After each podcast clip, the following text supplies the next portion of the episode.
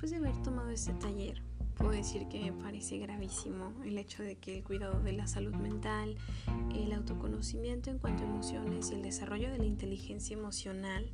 sea omitido de los planes educativos de tronco común. Particularmente Yucatán, que es uno de los estados que se posiciona en los primeros lugares en el índice de suicidios el haber creado un tabú alrededor de estos temas eh, de la psicología, de la expresión de los sentimientos, creo que ha detonado una apatía por escuchar y por pedir ser escuchados. Ha hecho que el acceso a la atención psicológica sea un privilegio y que solo algunos puedan entender lo importantes que son sus sentimientos, los ajenos y además entender cómo manejarlos. Considero también que consecuencia de su misión es la falta de responsabilidad afectiva que hay en la sociedad en general,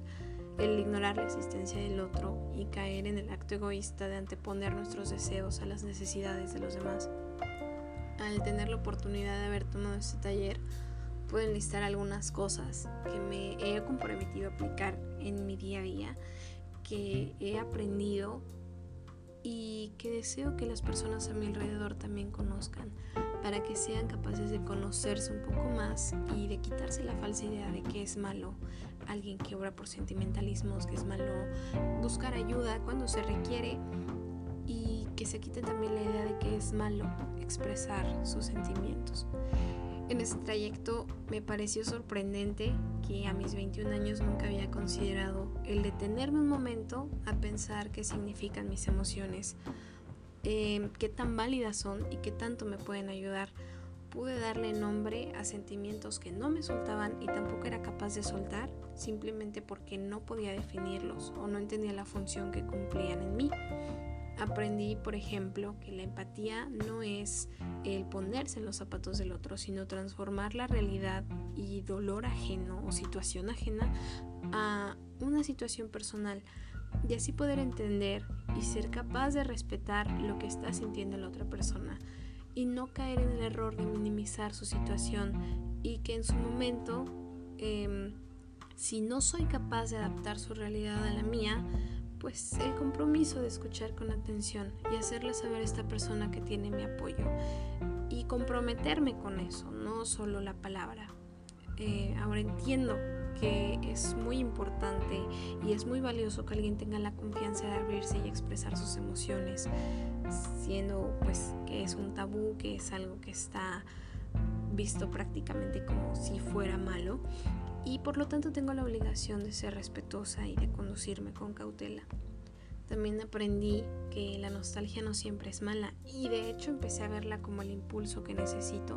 para seguir creciendo y mejorando. Aprendí a respetar mi pasado y entender que es único. Sin embargo, en mi futuro hay miles de posibilidades y si tomo las decisiones adecuadas tendré las mejores oportunidades. Además que es innegable que mi pasado será clave para entender hacia dónde quiero dirigirme. Entiendo que la que fui antes merece todo mi respeto y también merece que me comprometa para ser mejor y no volver a cometer los mismos errores aprendí también que el enojo no es una emoción inútil que me hace pasar un mal rato y ya. Empecé a verlo como impulso para poner límites de manera adecuada a las situaciones que me incomodan, que me lastiman y de la mano también que ninguna emoción es mala. Solo hay unas más agradables que otras y sea cual sea nunca deben ser reprimidas.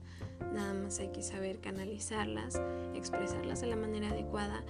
y no dañarnos ni dañar a nadie. Para mí esa sería la manera ideal de expresar nuestros sentimientos. Con esto pues va de la mano el hecho de que se han estereotipado las maneras en las que alguien debe expresar lo que siente. Con esto me doy cuenta de que siempre es importante escuchar antes de juzgar, que si no somos la otra persona no le podemos dar nombre a sus emociones porque no nos corresponde. Eso es algo que únicamente le toca ella y lo único que podemos hacer es tratar de guiarla para que los reconozca. Cada quien siente de manera diferente y la forma en la que yo veo la tristeza o la alegría no va a ser la misma forma en la que alguien más lo ve. En medio de esta situación en la que es muy difícil conectarse con las demás personas puesto que no hay una relación personal y no hay manera de dar una retroalimentación inmediata y de llevar una conversación bidireccional,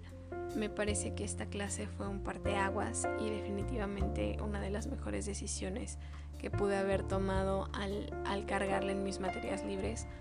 porque es sumamente importante, sobre todo en estos momentos. Puedo decir que